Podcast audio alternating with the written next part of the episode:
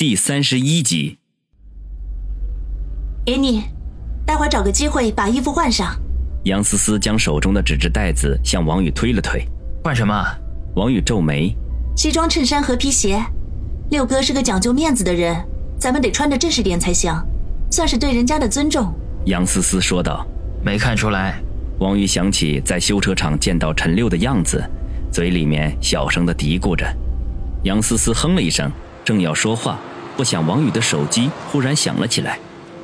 车停在鹊桥酒楼门前，杨思思和王宇一起下车，两人一个穿着职业套装的大美女，一个穿着廉价地摊货的小的哥，这样并肩走上酒楼大门前的台阶，使门童情不自禁地露出好奇的神色来。鹊桥酒楼在春城名气很大，是十分高档的餐饮场所。平日里接待的都是非富即贵，一般的寻常百姓几乎是不会光顾的。所以，不管是门童还是迎宾小姐，见到这样一对组合出现的时候，都感觉到十分的新奇。杨思思对他们的表情有些不快，眉头微微皱起。王宇倒是十分坦然。再高级的场所，也不过就是人吃喝拉撒的地方，在他的眼里，全都一个样。唯一可以让他自卑的，就是在美女的面前，其他时候他向来是不在乎的。王宇，去洗手间把衣服换上，还有把头发也弄弄，看上去乱糟糟的。进了酒楼，杨思思无视迎宾小姐的招呼，拉着王宇直奔洗手间。王宇虽然有些不情愿，可是并没有反对。不管怎么样。他今天都得给足杨思思的面子。从洗手间里出来的时候，王宇已经焕然一新，西装笔挺，皮鞋锃亮，头发梳理的一丝不苟，使他看上去更加阳光帅气、朝气蓬勃。眉宇间偶尔闪过的一丝不羁，充满了无穷的魅力，就连身边的杨思思都不由得有些看呆了，喃喃自语的说道：“真没看出来。”大色狼打扮起来也人模人样的，有你这么夸人的吗？王宇面带微笑的说道：“人靠衣装，马靠鞍。换上西装之后的王宇，就连他自己都本能的将身上那一种淡淡的痞气收敛了起来。他可不想被人冠以衣冠禽兽的雅号。好了，我们可以上楼了。”杨思思拍拍他的肩膀，满意的说道。两人再度出现酒楼大堂的时候，又一次吸引了周围人的目光。俊男美女永远都是人群里的焦点。先前对王宇有些不屑的迎宾小姐，此刻看他的时候都忍不住的腼腆的一笑，脸颊红红，谁也不知道他们在想什么。王宇不禁一阵的腹诽：谁说大色狼都是男的？这些年轻貌美的美女们还不是一样？杨思思预定的房间在二楼。他们抵达的时候还有五分钟到七点，紧赶慢赶，总算没有迟到。不管是陈六还是宋奎，都还没有来。王宇打量了一下房间的布置，啧啧的说道：“还真够豪华的，这顿饭肯定要花不少钱吧？”杨思思拉过一张椅子坐下，说道：“鹊桥酒楼是苏氏集团旗下的产业，我们内部员工来这里有优惠的。”哎，不会是公款吃喝吧？王宇揶揄的说道：“杨思思白了他一眼，不置可否，还真被王宇给说中了。如果接待比较重要的客户，身为经理的他还是有权利在这里订餐的。不管是陈六还是宋奎，都是有头有脸的人物，一般的饭店人家根本看不上眼。无奈之下，他今天只能假公济私了。”见杨思思不理会，王宇讪讪一笑，拉过一把椅子，坐在杨思思的斜对面。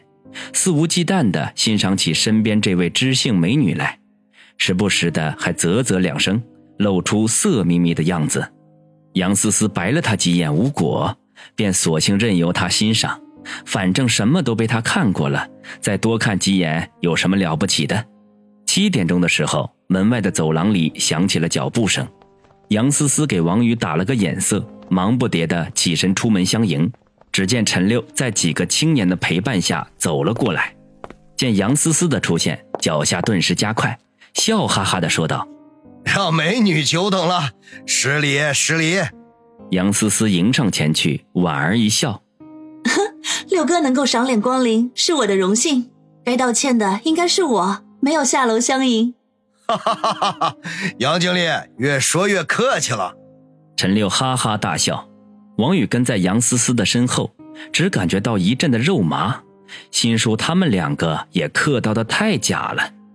可是接下来更肉麻的事情发生了，杨思思居然主动挽起陈六的胳膊，甜甜的说道：“人家不是客气。”在春城能够请动六哥的人寥寥无几，你今天能够赏脸光临，不是我的荣幸是什么？陈六得意的笑了起来，对杨思思的恭维十分的享受。王宇见此情景，眉头却微微的皱起。此刻的陈六和他在修车厂见到的那个判若两人。他的身上虽然没有纹龙画虎，脖子上也没有挂着夸张的大金链子，但谈笑之间却透露出一股凌人的气息。尤其是在顾盼之间，令人不敢直视。这个人不简单啊！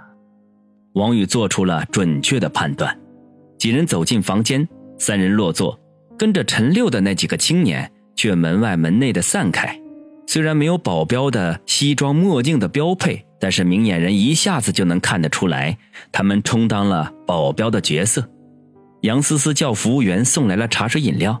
然后挨着陈六坐了下去，主动给他倒满茶水，笑着介绍道：“六哥，这位是我的朋友王宇，你们昨天见过的。”王宇起身向陈六点点头，做出握手的样子。陈六坐着没动，只是摆摆手，哈哈笑道：“王兄弟，昨天咱们已经握过手了。你是杨经理的朋友，那就是我陈六的朋友，你只管放心，今天的事情我肯定帮你摆平。”多谢六哥，王宇道谢，语气里却是不卑不亢。陈六取出手机扫了一眼，眉头微蹙，说道：“宋奎这个死胖子，都已经过了十分钟了，怎么还不来？真是不给我陈六的面子。”话音未落，门外已经响起宋奎的笑声：“哈哈哈，六哥的面子谁敢不给啊？啊，老子跟他急！”